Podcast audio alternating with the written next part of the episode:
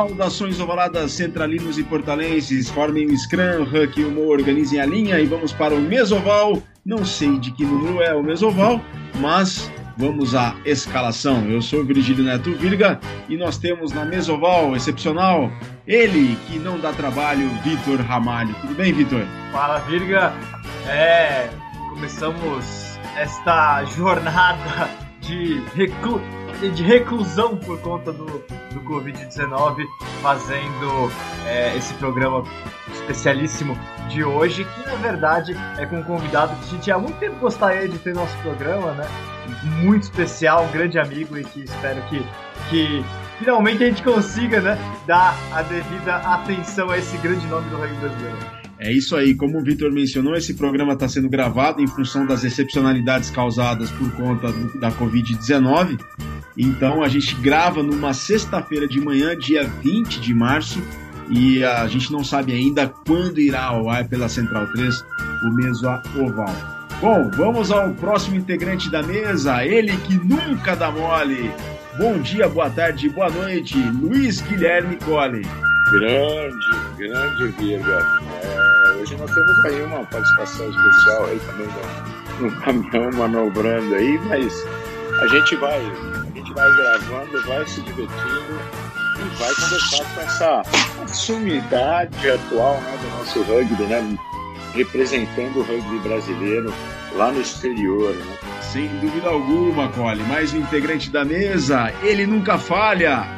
Olá, Júlio Muralha. Ô oh, galera, bom dia, boa tarde, boa noite. É um prazer narrável estar presente de tantas pessoas ilustres do rugby brasileiro nesse momento que a gente está passando aí, meio complicado, mas como tudo na vida, a gente vai passar essa linha de 5 metros aí e ultrapassar esse obstáculo ruim nosso.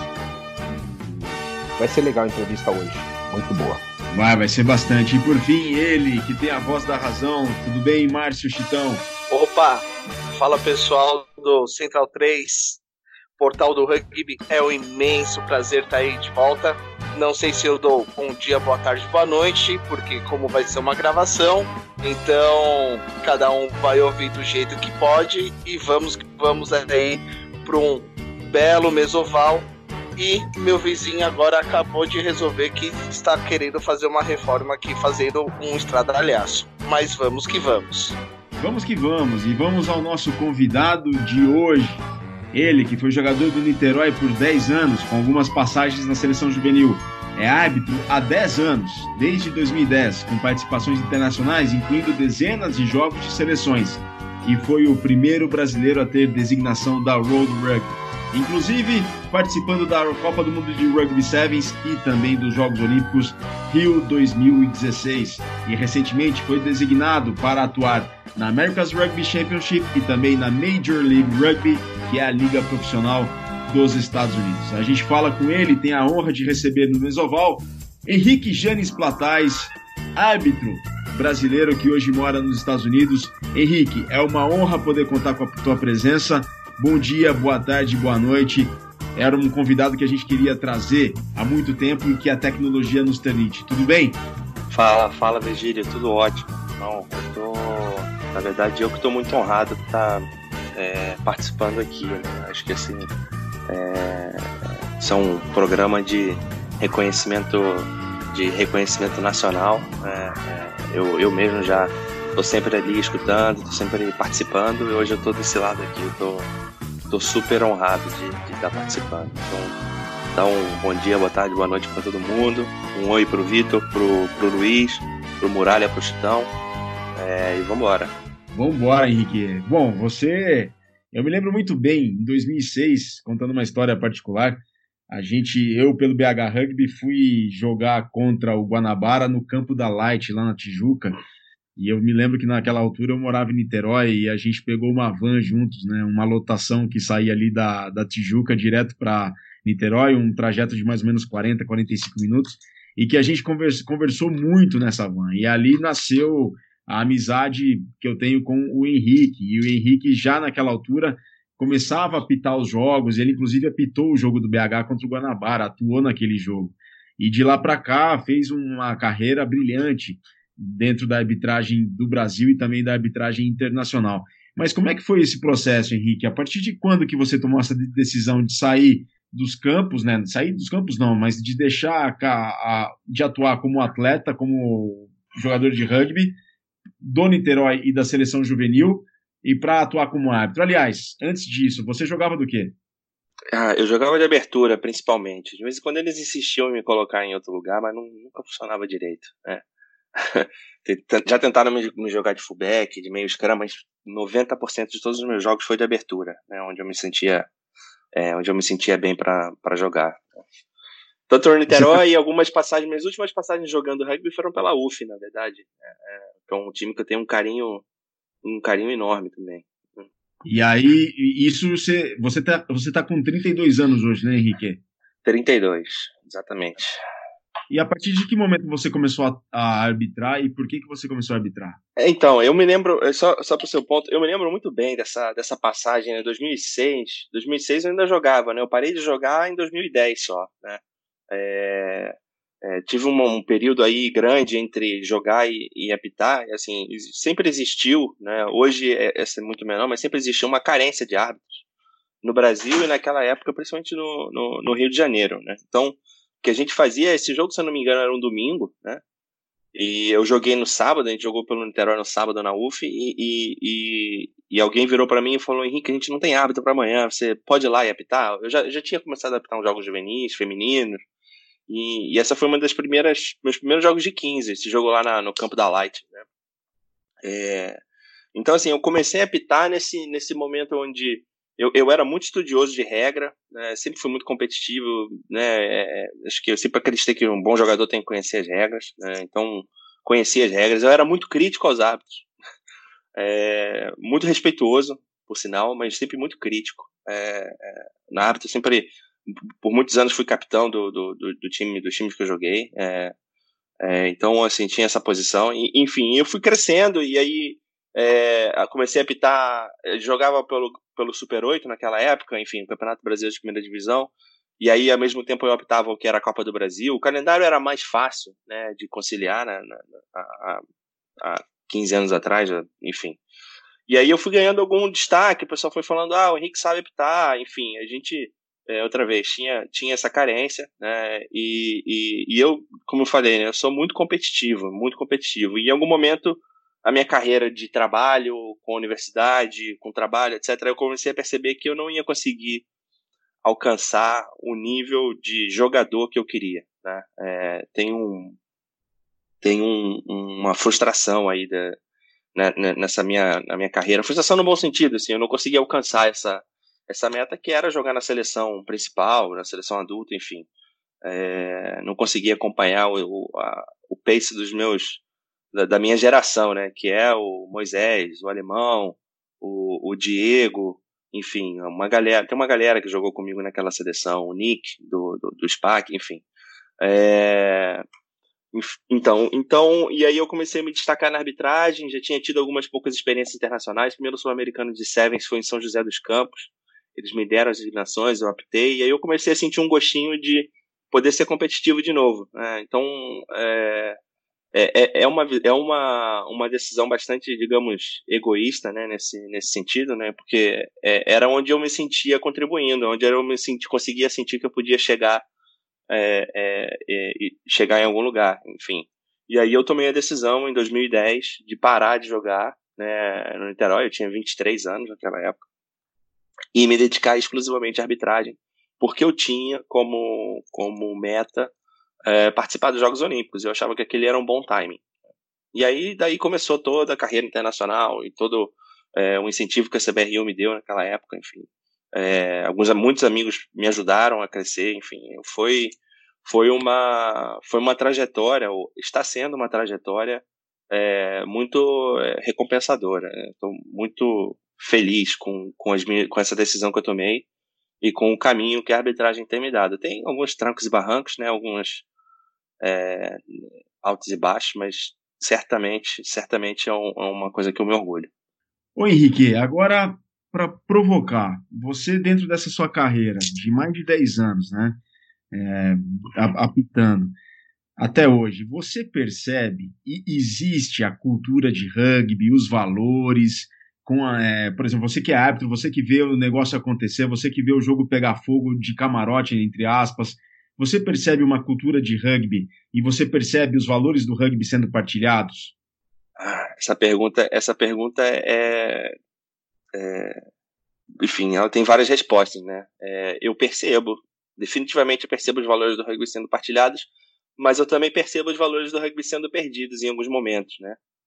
É, em, em, alguns momentos que eu digo é quanto mais profissionalizado o rugby vai ficando, é, menos esse esse romantismo do rugby, né? Esse essa essa áurea que a gente criou, aquele ambiente gostoso, eventualmente que eu vi em, em, em vivi quando era juvenil ou, ou, em, algum, em alguns momentos no rugby universitário, isso vai se perdendo de, um pouco, né? Por causa do, do, nível de competitividade, do profissionalismo é, e, e, e, etc. O que tem também é uma hipocrisia, né? É, que não é de todos, mas é presente por todos os lados, né?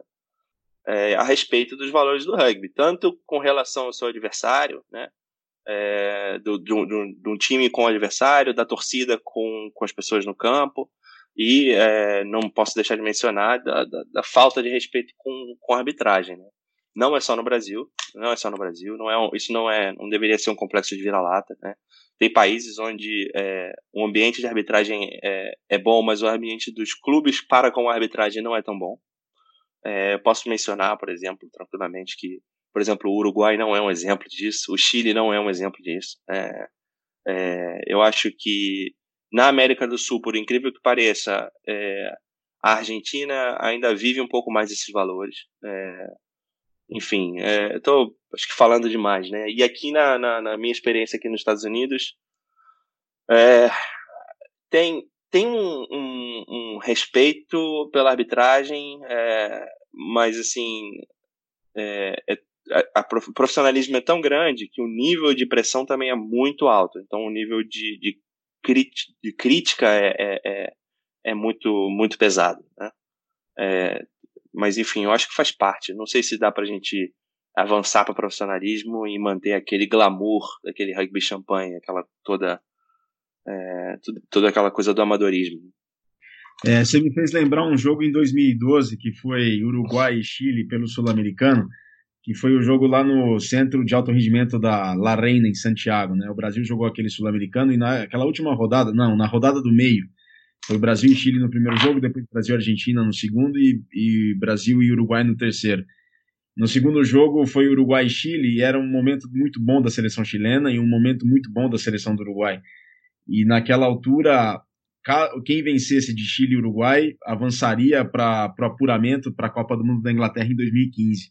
E aquele jogo foi muito disputado. E o Uruguai venceu por muito apertado.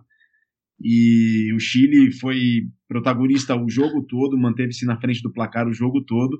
Só que na, nos últimos 20 minutos o Uruguai deu a volta e venceu a partida, né? E o, e o Chile muito desfalcado por conta de um jogo duríssimo que o Brasil fez frente aos chilenos, que tirou três chilenos do jogo do segundo jogo, né? Titulares do segundo jogo, três peças-chave.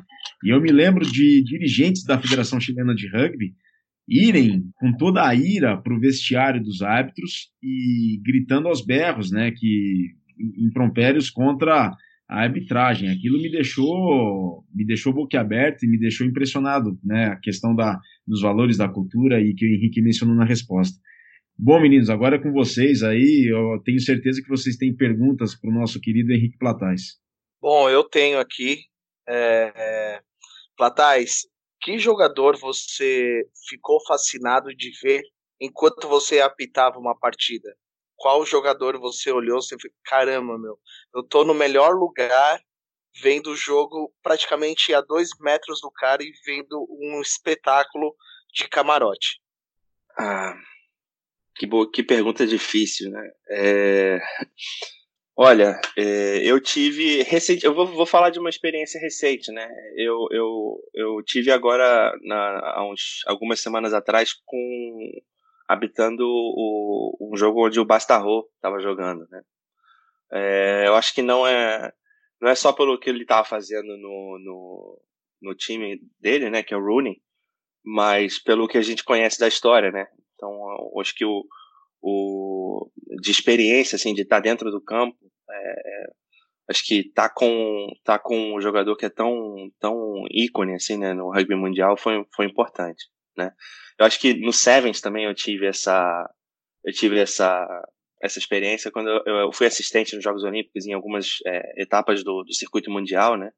Então você entrar no túnel e, e tá do lado do, de jogadores, sei lá, Sonny Bill Williams, é, é, é, você tá ali com do lado, enfim, é, tá nos mesmos corredores ali que, que o Cerev, essas coisas emocionam qualquer fã de, de, de rugby, né? Assim, eu não, eu não vi o Cerev jogar, né? É, é com, enquanto eu era árbitro, mas eu vi ele várias vezes. E acho que sempre me impressiona. Quando você me perguntou, eu pensei logo, pô, é, eu já já tive, já cumprimentei o Cerev várias vezes. Né? Isso, isso para mim já é uma, é uma bobagem, né, de menino, né, que você cria aquele ídolo, né? Então, o fato de você cruzar com essas pessoas e ver é, é, é, é de fato uma coisa bem legal. É, certamente eu estou sendo injusto, porque assim, eu vi tantos bons jogadores é, é, no campo, né? enfim, mas isso que rapidamente são os primeiros nomes que aparecem para mim. eu tenho uma pergunta, Henrique. O que você acompanhou e viveu na época que você era juvenil, quando você jogou, e o que você acompanha hoje, o que você vê dos profissionais, é, qual que é a sua perspectiva com relação tanto ao rugby profissional, quanto com o rugby amador, e quanto com a arbitragem para o futuro do rugby? Você está falando no ambiente do Brasil ou você está falando de uma maneira geral? Geral, geral, geral. geral. Ah, ah, enfim, é, o, o, rugby, o rugby juvenil, é aquilo que eu falei, né? É, é aquilo que se mantém mais próximo do, do, do dos valores da, e daquela e daquele é, joy, né? Essa, essa, essa coisa gostosa do rugby, do né? É, exato, né? Então é muito agradável e eu acho que, é, é, enfim, é, é, bem, é bem clichê, né? Mas o, o, o rugby juvenil é o futuro do rugby, sempre, sempre. Né? Não é à toa, né? Não é à toa que quando você olha para o Junior, a Junior World Cup ou Junior World Trophy, né? Ou Junior World Championship, são basicamente sempre os mesmos times, né? E aí esses times acabam formando os, as seleções mundiais, né? as seleções dos mundiais. Né? É, você vê sempre África do Sul forte, Nova Zelândia forte, Argentina forte. Isso significa que eles têm uma base. Não quer dizer que eles têm uma estrutura profissional, necessariamente, né? Quer dizer que eles têm muita criança jogando rugby, muito, uma cultura de é, profissionais auxiliando e fazendo eles se desenvolverem. É, e tudo isso faz com que é, faz com que é, eles tenham muito sucesso no, no, no, rugby profissional e no rugby de seleções. Né? É, é impressionante a quantidade de neozelandeses. Né? É, eu vou dar um exemplo, posso estar sendo um pouco injusto, assim, mas tem um jogador no Brasil que ele é é, para mim, é, é o melhor jogador, um dos melhores jogadores da, da seleção na, na, atualidade, né? Ele é o grande líder do nosso time e ele é neozelandês, né? Assim, é o Josh, né? E eventualmente, eu, eu não sei, é, eu, eu não quero ser muito injusto, mas eu vou falar que o Josh não teria nenhuma chance de jogar nos All Blacks, né? Ou de, enfim, eu não sei se ele tem alguma experiência de Super Rugby, imagino que não, né? Então eu tô falando assim, um bom jogador, um bom jogador, é, é, no, na Nova Zelândia, muitas vezes não vai ter chance de chegar, justamente porque eles geram tanto volume de jogo e qualidade, né? Que o nível de competitividade, inclusive dos jogadores que não é, é, é, que não são selecionados para aquele ambiente lá na Nova Zelândia, ainda assim são grandes jogadores de nível internacional. Né?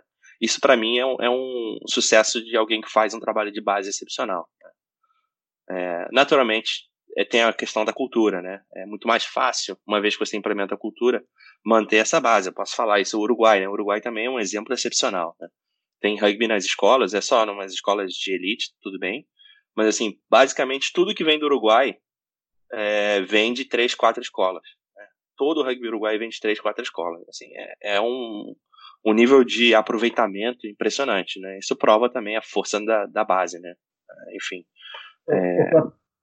Thaís, você já está tá trazendo o um assunto que eu queria já trazer, né? Porque a gente sempre, nossas, nossas conversas pessoais, é um assunto que sempre pintou ao longo do tempo, foi as suas viagens constantes aí para Uruguai e Argentina, né? Você apitou muito rugby de clubes por lá. Isso é muito legal, até porque é, você tem uma experiência que eu diria que é completa em termos de níveis de jogo. Você já participou é, de campeonato brasileiro, campeonato fluminense, campeonato paulista, até Major League Rugby profissional, até Copa do Mundo de Sevens, né? E passando por um nível de, de rugby de clubes argentino, que é um nível é amador, mas é um nível completamente diferente é, do nosso, até, até essas instâncias profissionais, né? E os jogos de seleções nacionais. Então isso é muito legal, esse, é, é, é, completa, na verdade, essa sua experiência é, como, como árbitro. E eu queria entender, então, fala um pouquinho mais sobre como que é essa, esse dia a dia, esse, é, esse dia a dia não, essa, essa, é, é, essa realidade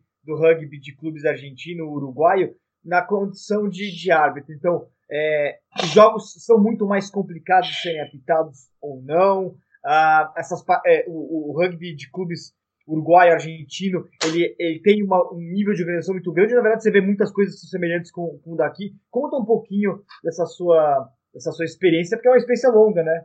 De, é. de é, é, é, é uma experiência que me, me, me ajudou muito como árbitro, né? Eu devo ser aqui, é, devo ser justo aqui, eu, eu a CBRU, né, na, na, por meio de algumas pessoas, né, através de, de, da iniciativa de algumas pessoas, é, naquela época, o Marcelo Toscano me ajudou muito, é, me incentivou nesse sentido. O Xavier sempre foi um grande incentivador, um grande amigo né, é, nessa, nessa minha carreira. Em, em, e, e, eles apostaram nesse caminho para mim de, me desenvolver através é, dos clubes. Né? É, o, o, o, Uruguai, uh, o rugby uruguaio, a arbitragem uruguaia e a arbitragem argentina sempre me receberam muito de braços abertos. Né? Eu tenho grandes amigos que eu construí lá, tá? Então, só para começar, assim, antes de entrar no ambiente dos clubes, o ambiente de arbitragem, né, é, entre, esses, entre esses países. Eu tenho uma pequena experiência no Paraguai e no Chile também com clubes, mas é muito menor. A Argentina e o Uruguai foi realmente onde eu é, construí um pouco da minha experiência, né? A grande parte da minha experiência. É, então, assim, o ambiente da, o ambiente de arbitragem é de muita camaradagem, assim, é de, é, é de muita amizade, assim, enfim. Tem, tem uma coisa que é, é, é viciante, né? É viciante porque você começa a fazer amigos, não, você não vai apenas pro rugby, né? Você não vai para lá, etc. Toda vez que eu pegava um avião e ia pro Uruguai, eu sabia que eu ia passar muito bem, né? eu sabia que eu ia ver meus amigos, eu já, já sentia saudade dele, enfim. É, teve um ano que eu apitei é, sete, oito rodadas do Campeonato Uruguai, né? é, é por exemplo, acho que esse ano foi 2013, 2014. É, então eu já estava fazendo é, amigos etc. Né? É, agora, falando do, do, da dificuldade e dos clubes, é, eu posso falar assim, é, por uma questão cultural, né? o uruguaio super, é muito passional, né? É, passional, amador, enfim. E, e, e, e, isso faz com que o, ele desafie o árbitro o tempo todo. Né? É, é, o árbitro do ponto de vista de, de pressão, de, de inclusive de, de, de, disputar as suas decisões e de contestar e de, enfim, e, e tem uma, é, é, uma competitividade dentro do campeonato uruguai também que é muito alta, né? Então mistura um pouco do é, da, da, da, vontade de ganhar do profissional, né? Com a falta de, de não necessariamente falta, não necessariamente sempre aquele nível altíssimo do profissional, né? Então, é, é, vira o, o, desafio, vira um ambiente muito desafiador. Né? É, apitar no Uruguai, de fato, é bastante desafiador. Tá? É, não necessariamente pelo nível do rugby, que a gente sabe que é bom, mas também pelo, pela, pela cultura, vai um monte de gente assistir o jogo, tem aquela pressão da torcida, tem aquela pressão dos jogadores é, eles reclamam e, enfim, disputam sua decisão em qualquer momento, mesmo quando você está certo. Né? Tem aquela história do árbitro tem sempre razão, até quando ele está errado. Né? É, eu acho que no Uruguai o árbitro está errado até quando ele tem razão. Né? É, é, então, eu não estou reclamando de uma maneira geral, não. Eu acho que é, é, é parte da cultura, enfim. Eu estou vivendo, eu estou falando o que eu vivi lá, enfim. E, e te ajudou muito a, a, evoluir tecnicamente, até porque se você tem um nível de pressão que é alto ali, isso certamente te ajudou a, a evoluir, né? De fato, de fato. E a Argentina o que me entrega é nível técnico, né? Assim, é, é, com todo respeito aos meus amigos uruguaios, né? Quando a gente vai para um campeonato argentino de clubes, né? Ou até mesmo no torneio da Urba, né? É, o nível o nível do jogo sobe, né? Sobe dois degraus. Né? E, e aí é uma outra pressão, porque existe um, uma falácia que é ah, apitar um jogo de, de clube, apitar um jogo de baixo nível é mais difícil que apitar um jogo internacional. e, alguém, provavelmente já ouviram falar isso. Já, já, já. É, é. Não, é muito mais difícil, porque acontece muito mais coisa, não sei o quê. Enfim.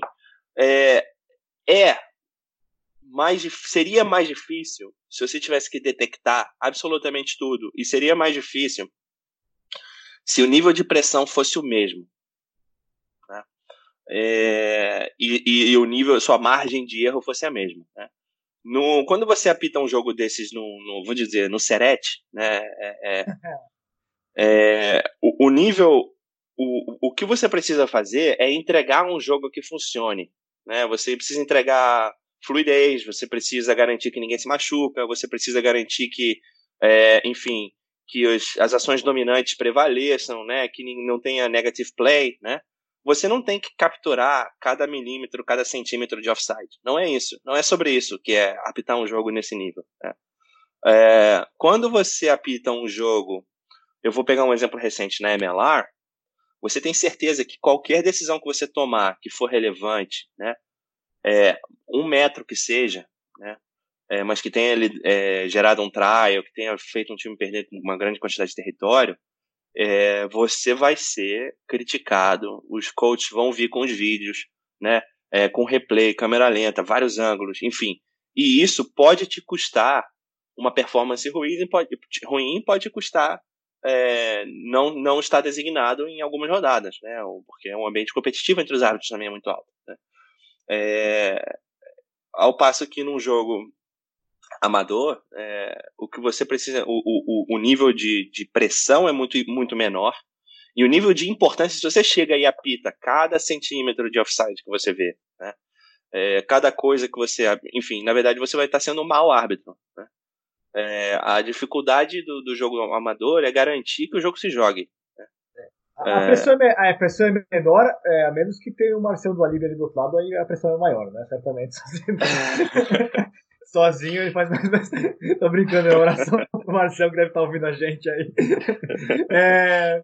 Opa, Thais, só para completar um pouquinho. Não, você está brincando, mas é verdade, viu? Você está brincando, mas é verdade.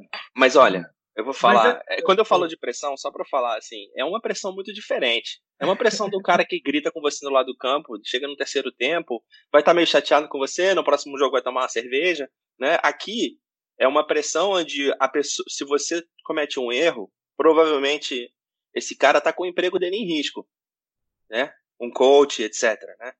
É, então ele vai pressionar para que você nunca mais apite na vida, né? Assim, é e eles têm existe essa esse jogo, essa coisa ali. É, é um, um, um, um, ambiente de pressão muito pouco saudável nesse caso. Eu acho, nesse sentido de, de, de o cara não olha na sua cara. Assim, não, é, um, é um, uma coisa assim, você cometeu um erro, é, é, não, não importa muito, não tem um, ah, tudo bem, você errou, né, aqui ali. Mesmo que.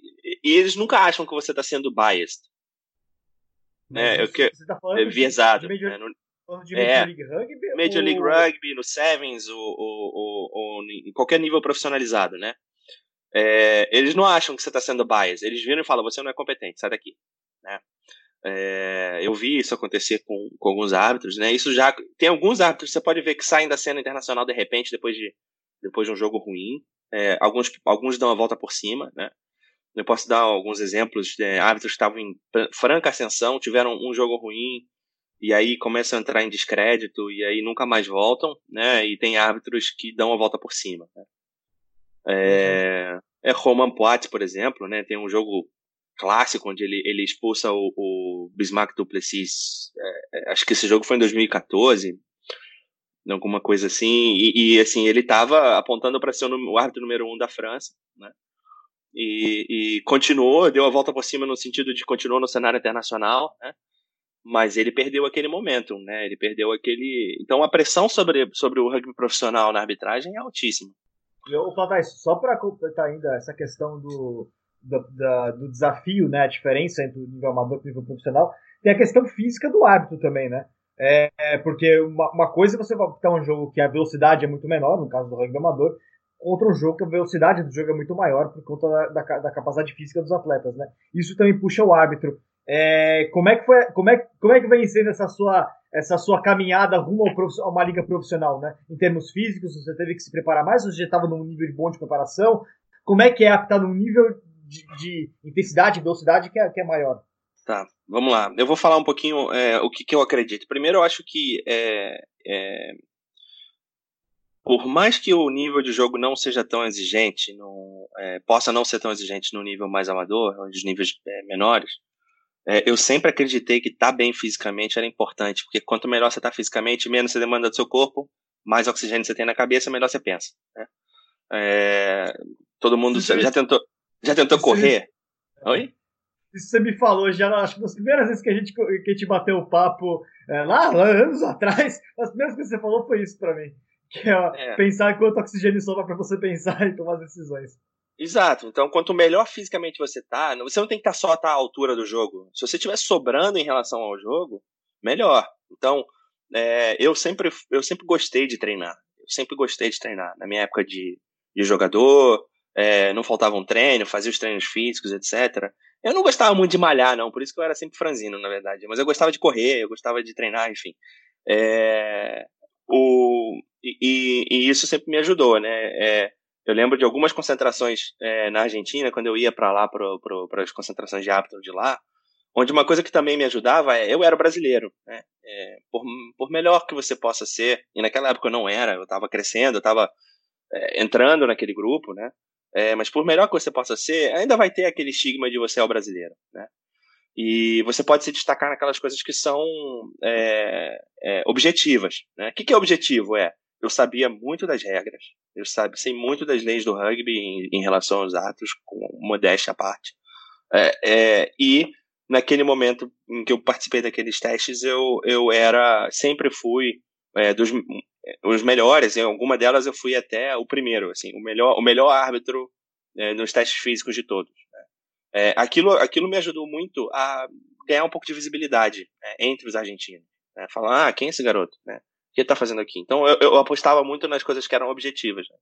porque a subjetividade, enfim, é, depois entra a questão do, do, do passaporte brasileiro. Né? Tá, para o seu ponto, é, é, então assim, por isso, graças, graças a esse meu, minha vontade de, esse meu gosto por treinar, correr, por exemplo, 2017 e 2018, onde eu tive uma atividade meio fraca por causa da minha vida profissional, 17 e 19, né, praticamente, eu, eu me dediquei a correr, a treinar, a fazer meia maratona, correr 5, 10 quilômetros, sempre me ajudou a ter um condicionamento aeróbico bom, tá? Então, assim, isso me ajuda. Agora, é, por outro lado, é, por outro lado, quando você fala assim, ah, como que é a variação do, do nível é, amador para o nível profissional? Vou te falar, é brutal. É brutal. A exigência técnica, a exigência física é, de um jogo. É, é, de um jogo, inclusive eu posso te falar, de um jogo é, do campeonato argentino para MLR, o que é corrido é muito diferente. O nível de exigência é, física é muito diferente. Né? É muito mais alto aqui. Eu experi... Aqui são jogos de 15 que eu mais tenho que correr, o que eu mais tenho que estar no jogo é, que eu já vivi até agora. Né? É, alguns jogos de seleção também me exigiram assim, alguns teros é, Argentina 15 que eu fiz pela RC, pelos sul-americanos, também são nesse nível de velocidade, né? E é uma velocidade impressionante. Você corre, chega, já tem que tomar decisão, a bola sai, você tem que correr para outro ponto. Enfim, batalhas de chute são muito cansativas também, é, porque você não percebe, né? Você chuta, a bola vai para um lado, o árbitro tem que ir para lá. O outro árbitro chuta, o jogador chuta para outro lado, o árbitro tem que ir para outro lado também, né? É, e não é só isso, né? É vigiando o campo todo, enfim, tem essa exigência física. Eu posso dar uns exemplos, né? um jogo médio no Campeonato Brasileiro, o árbitro corre em cerca de é, 6 km, 5 km e pouquinho, né? É, meus jogos da MLR, agora, eu chego a correr 8 km no jogo.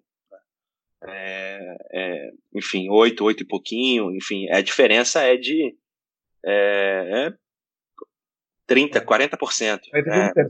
É, é, exatamente. É impressionante. Quantas, quantos, quantas passadas no campo são 3 quilômetros?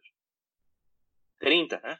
São 30 idas, 15 idas e voltas no campo de rugby no, ao final do jogo, que você correu a mais. Né? É, e aí não é só isso, é a velocidade também do jogo, é o tempo de bola morta que diminui consideravelmente, né? É, vou dar só um exemplo bobo. Eu estou comendo nosso tempo aqui, mas vou dar só um exemplo bobo aqui, né? Quando a gente está fazendo a revisão dos vídeos, quando eu estou fazendo a revisão do vídeo do no jogo do nosso lá do, do Super 8, etc. Tinha um line out, ou um scrum.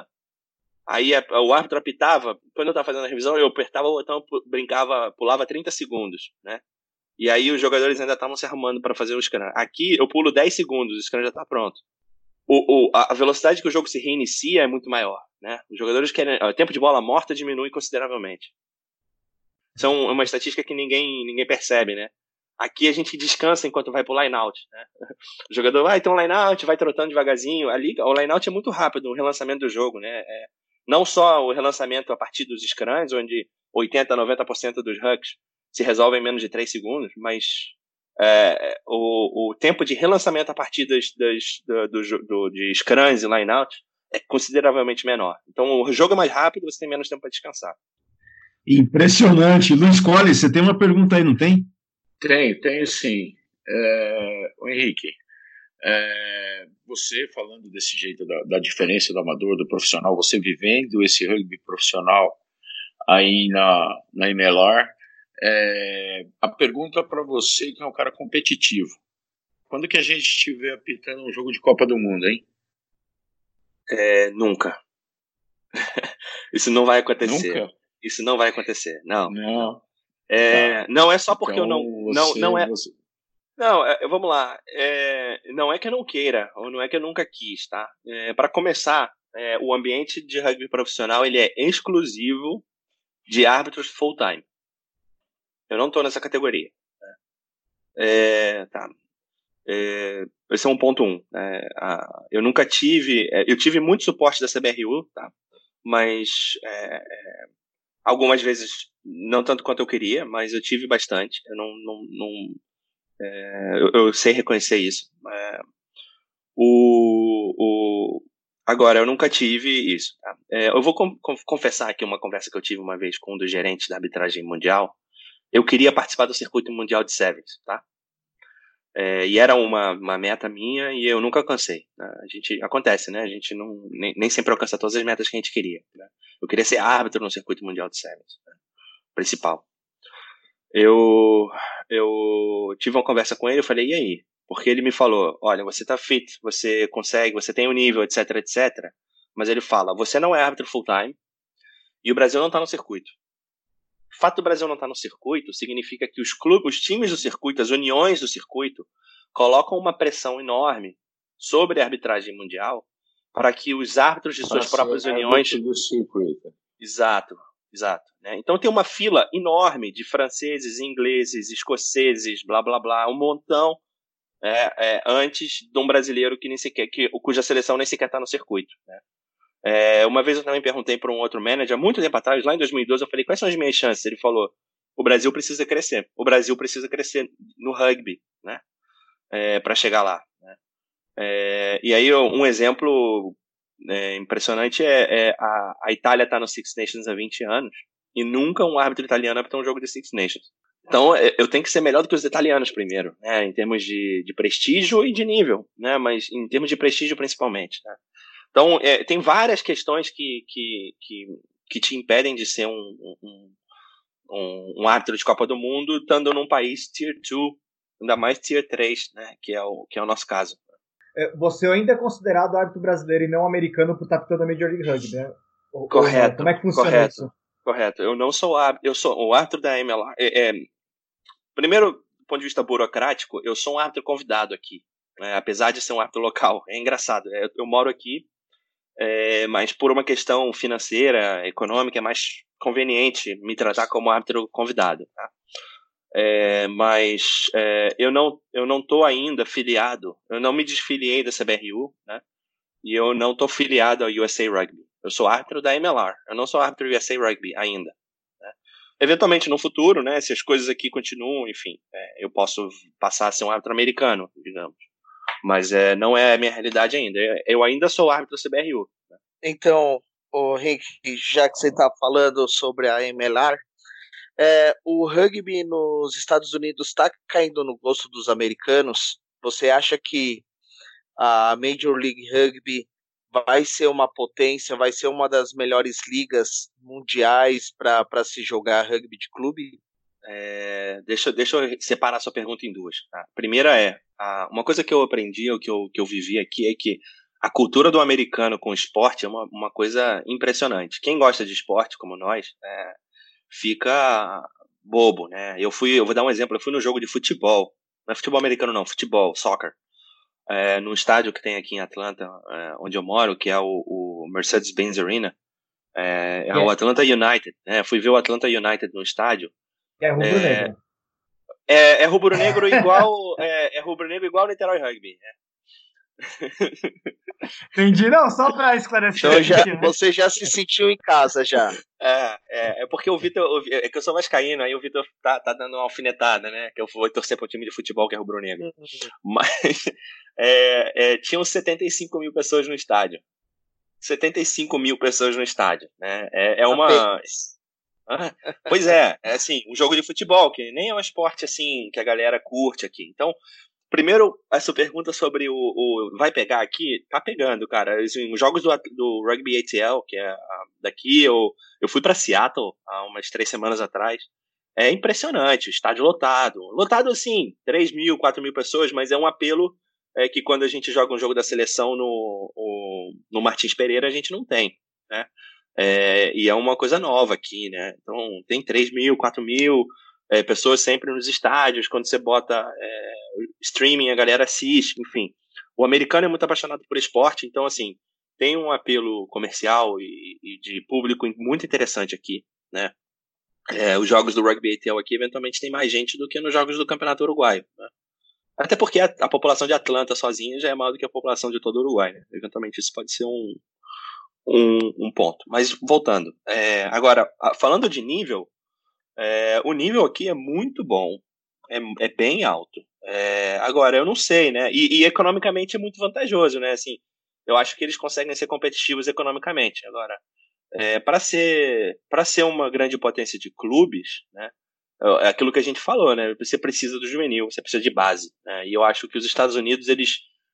Você é, pode colocar três ou quatro jogadores internacionais, estrelas em cada time, mas se você não, não, não enxertar, digamos, com os outros 11 bons americanos para jogar, eles não vão chegar nesse nível maior torneio de clubes do mundo. Não, não, não acredito nisso. O Super Rugby é feito de jogadores da base, basicamente.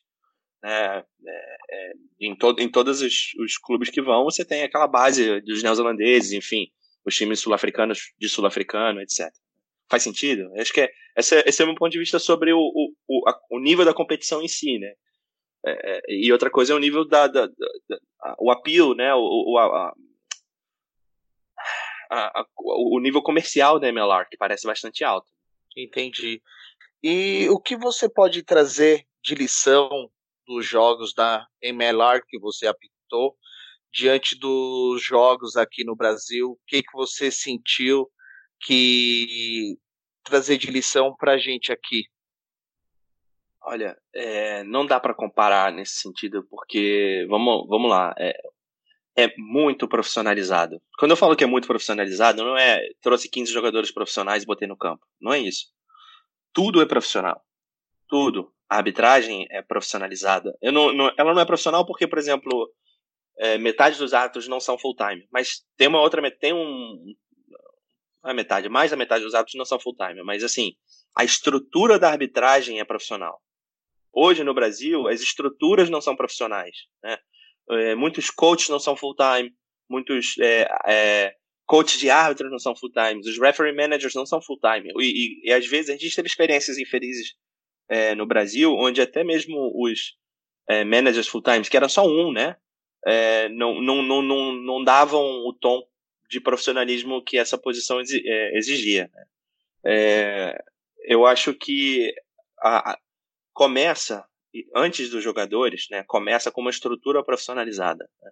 A, a gente aprendeu isso na CBRU através do staff da seleção, mas os clubes não têm uma estrutura, muitos clubes não têm uma estrutura profissionalizada. É, na arbitragem não existe uma estrutura profissionalizada.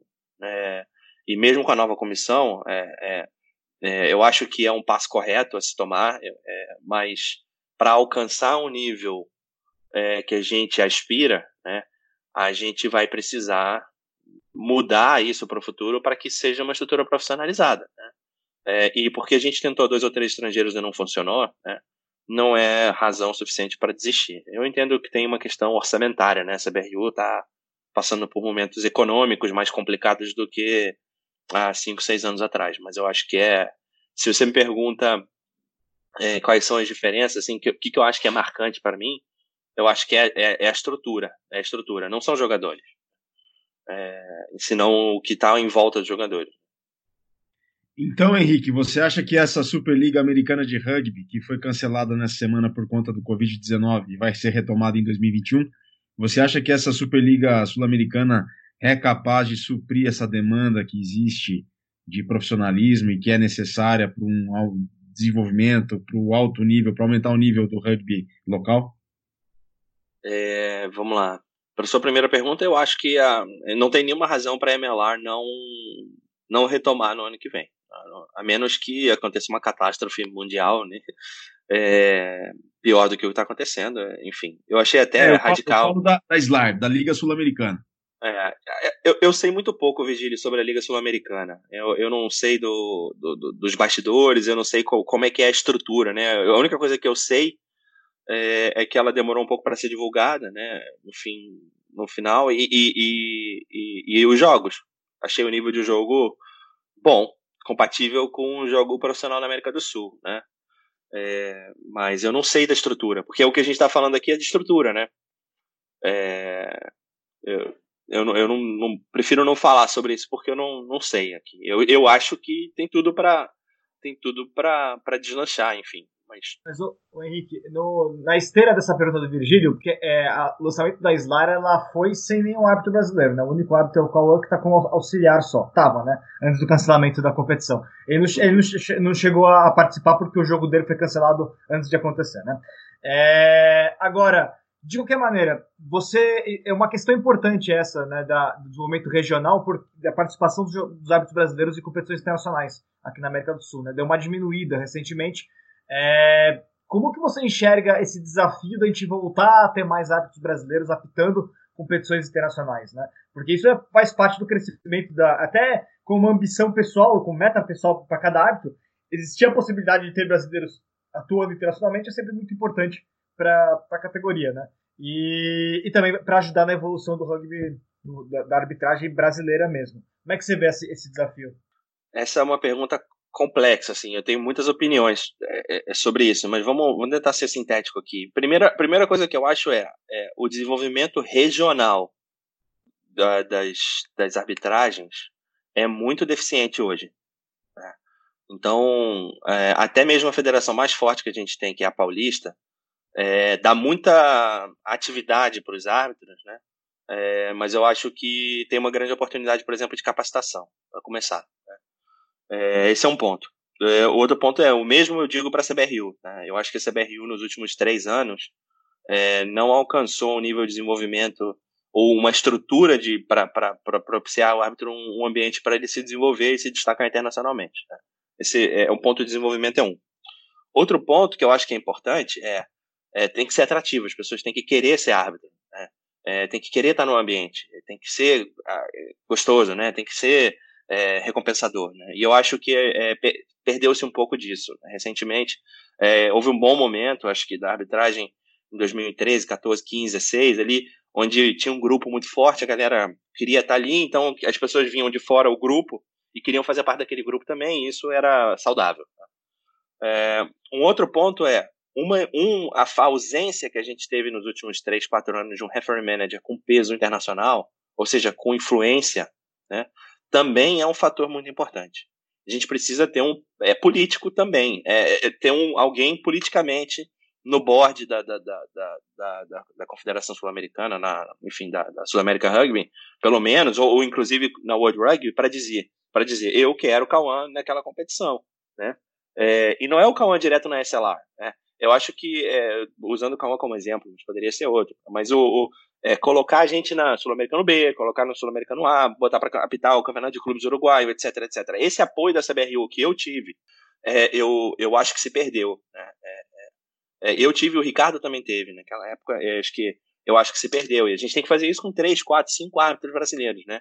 Da exposição, da exposição internacional, é, e para isso a gente precisa de uma política forte.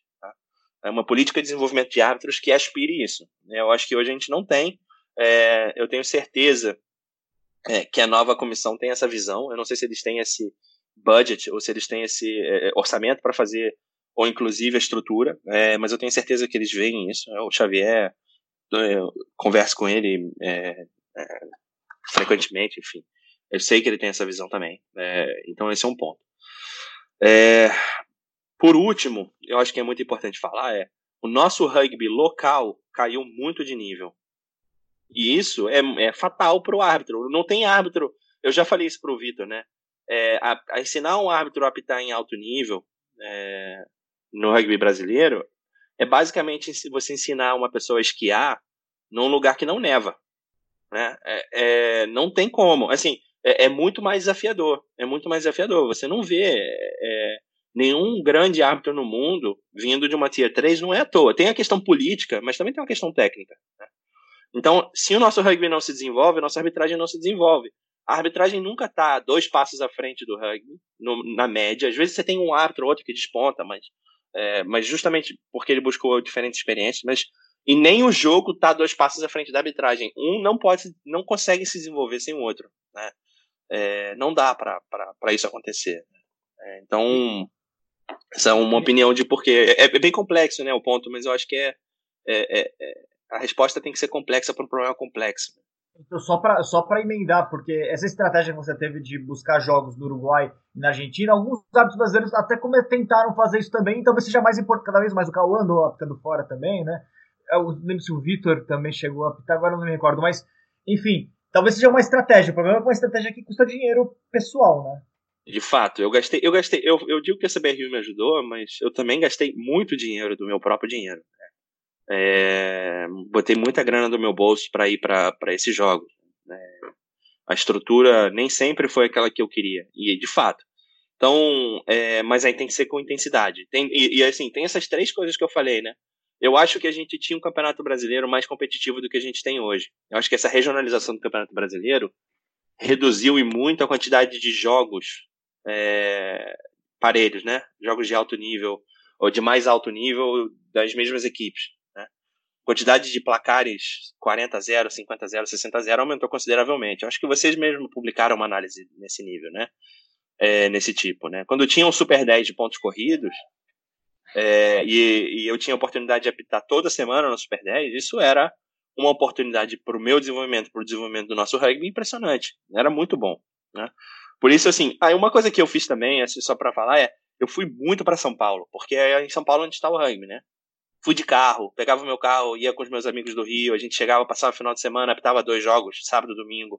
É, é, pegava avião, ia para lá, enfim, é, por, por conta própria, né? pegava aqueles, aquele dinheirinho que a federação pagava, a Federação Paulista paga, é, e botava na gasolina e ia para São Paulo apitar os jogos. Né? Então, assim, buscar jogo de, alto, de mais alto nível de onde você está é sempre o próximo passo né? é, para crescer. E, e, mas eu acho como voltando ao seu ponto, Vitor, não basta só isso. Né? Eu falei de três coisas. Né? Eu falei de apitar nível, é, o nível local ser bom, eu falei de você ter a exposição e você ter o, o, o componente político, né? Eu acho que é, é, o componente político não é não, não, deveria ser descartado, né? Ele é muito ele é muito relevante né, nessa casa. Tem que ter alguém é, contribuindo né, nesse ambiente para falar, olha, a CBRU vai para esse torneio, a minha exigência é eu quero desenvolver um árbitro, eu quero colocar um árbitro. Isso acontece né, nos bastidores e, e acho que isso se perdeu durante alguns anos e a gente vai é, batalhar agora para voltar, né, para voltar nesse nível. Perfeito. Bom, Henrique, eu acho que isso também é um tripé que você mencionou aí e já responde uma pergunta de como que o Henrique vê o rugby do Brasil por conta de tudo isso que ele falou. A gente está na reta final do Mesoval e, Henrique, só para fechar, pras, antes das considerações finais, qual o jogo inesquecível assim da sua carreira? Olha, é, eu vou falar um jogo de Sevens, que foi um, um, um jogo impressionante, que foi a, a, nos Jogos Mundiais em 2013. É, faz muito tempo, mas foi um jogo inesquecível. Foi na Colômbia e, e era um, um, um, ensaio ali, né, é, das minhas aspirações para estar no circuito mundial, que nunca aconteceu, e eu cheguei, terminei fazendo a final entre uh, África do Sul e Argentina. Né. Foi um jogo impressionante. Acho que o placar, se eu não me engano, foi tipo 34 a 29, assim, muitos trás, é, muita emoção. Tinham mais de 30 mil pessoas no estádio, enfim. É, se foi, acho que para mim, um dos jogos inesquecíveis para mim, né? é, sem dúvida. Né? Jogo de Sevens. É... Jogo de 15, eu, eu, eu fiz no, em 2018 um jogo do Campeonato Argentino de Primeira Divisão, que é um clássico, né? Assim, para mim foi uma grande honra, né? Quando eu optei é, é, Tucumã, SIC, é, lá em Tucumã, né, que todo mundo diz que é um dos lugares mais difíceis de se arbitrar, enfim.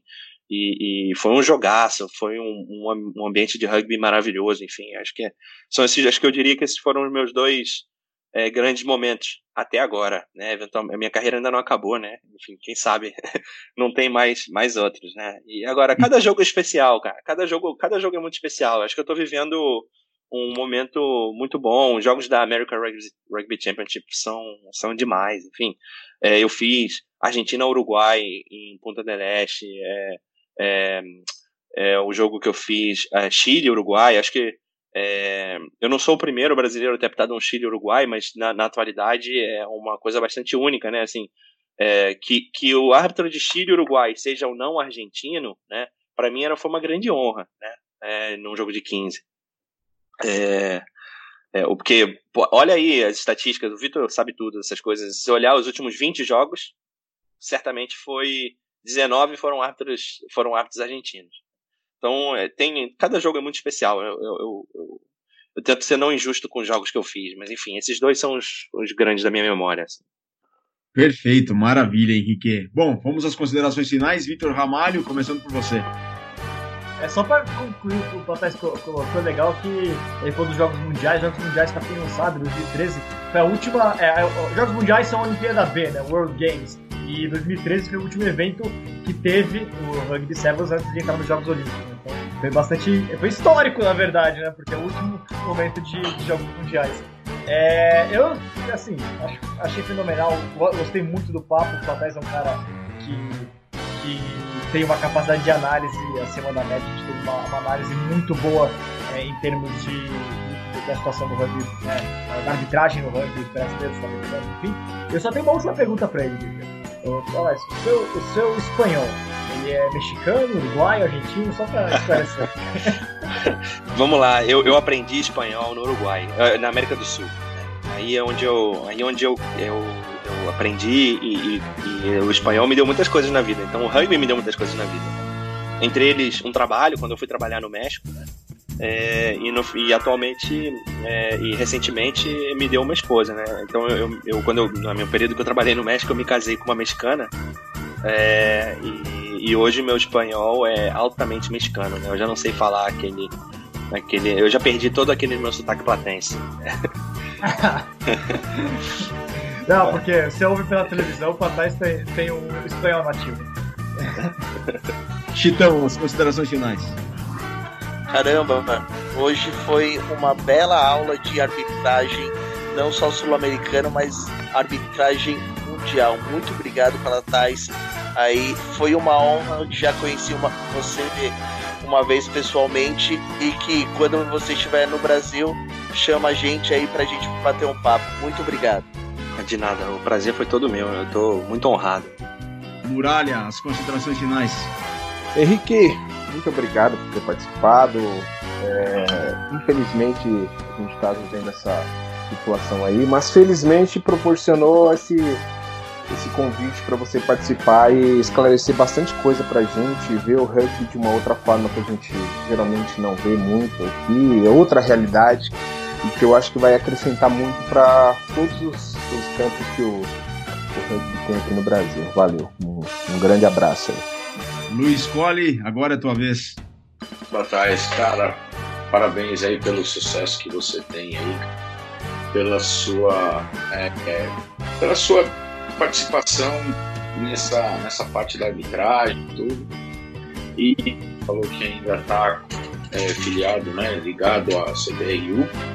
Então, assim, é, cara, você tem muita experiência para passar para todo mundo aí. E, e, assim, nossos dois melhores árbitros estão radicados no exterior, né? Você e o Santana, né? Então, cara, é, continue assim, continue fazendo sucesso e continue dando essa força pro rugby aqui no Brasil, cara. Um abraço. Bom, fala Platais, muito obrigado pela presença, muito obrigado pelo teu tempo.